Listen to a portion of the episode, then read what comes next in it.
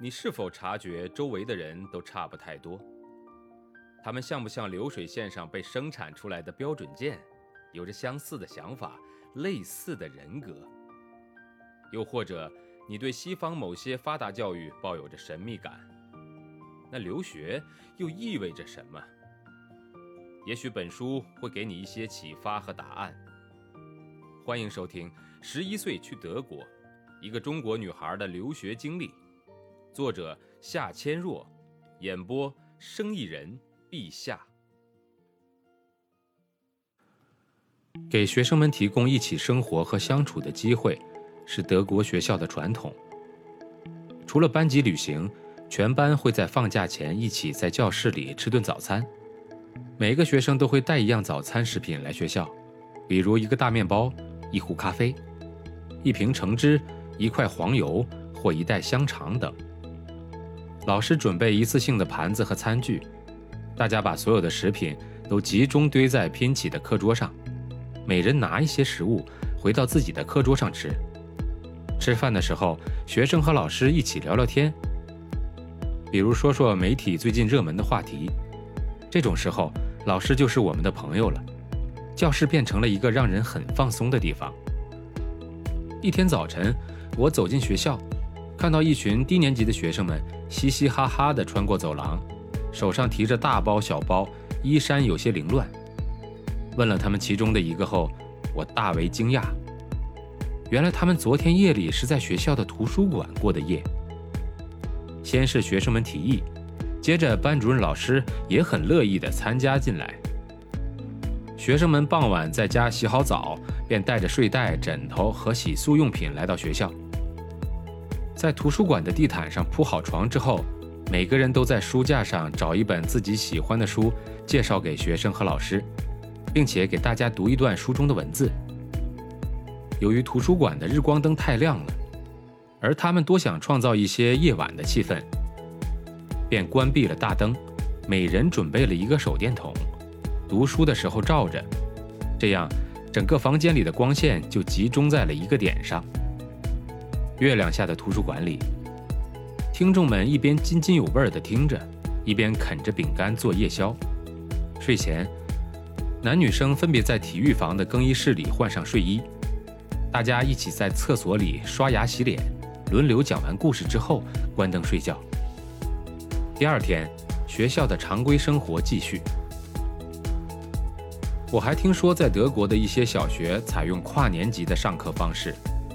一二年级或者三四年级在一起上课，这样做有很多好处。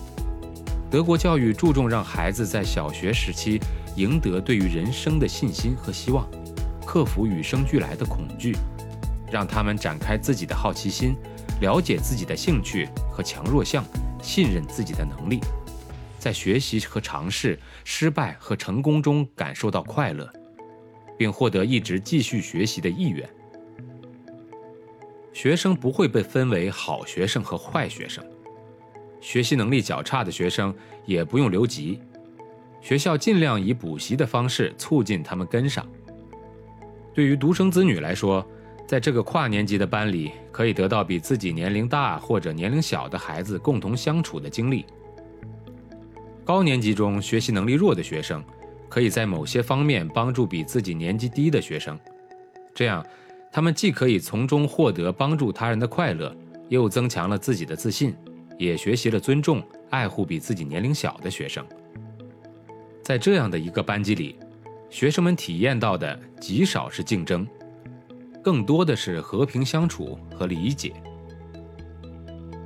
为了能够帮助学生们解决一些学习和生活上遇到的问题，缓解他们的心理压力，学校在每个学期。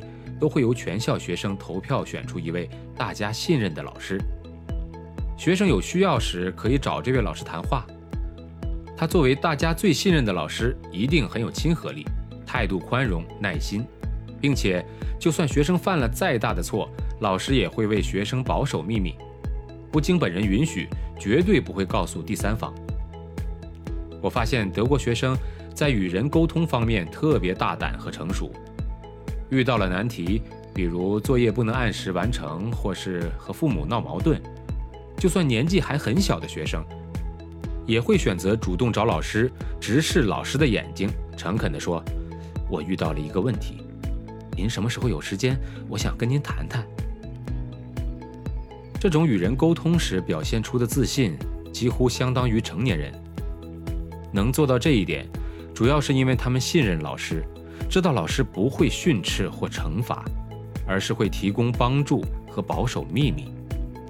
德国学生往往不把老师看成是一种权威，而是平等的交流伙伴。只不过这个伙伴的人生经历更加丰富，知识更渊博，因此遇到问题时会有更好的解决方案。有一个下午，我和几个同学选了一个五年级的空教室做作业。我们好奇地看着教室墙上那些五颜六色的学生们亲手制作的太阳。每个太阳代表一个学生，太阳的中间写着“这就是我”。四周的光芒上写满了“让我高兴的是”，“我的弱点是”，“寂寞的时候我喜欢”，“我特别有兴趣的是”，“让我感到很伤心的是”，“我希望在别人的眼中自己是一个有趣的人”，等等等等。我们带着浓厚的兴趣读了每个学生的太阳。感觉到了这些低年级孩子们活生生的个性。紧挨着这些太阳贴着这个班的宗旨，笔记歪歪扭扭，一看就是学生们自己写的。我们认识自己，认识他人。我们大胆在集体面前说出自己的想法，也允许别人说他们的想法。我们理会感情，表达感情，尊重感情。我们不逃避。我们增强自我，但也承受集体的压力。我们在他人的信任中获得满足，也让他人感觉我们值得信赖。我们寻找为自己和他人承担风险的途径。我们在他人的需要中获得满足。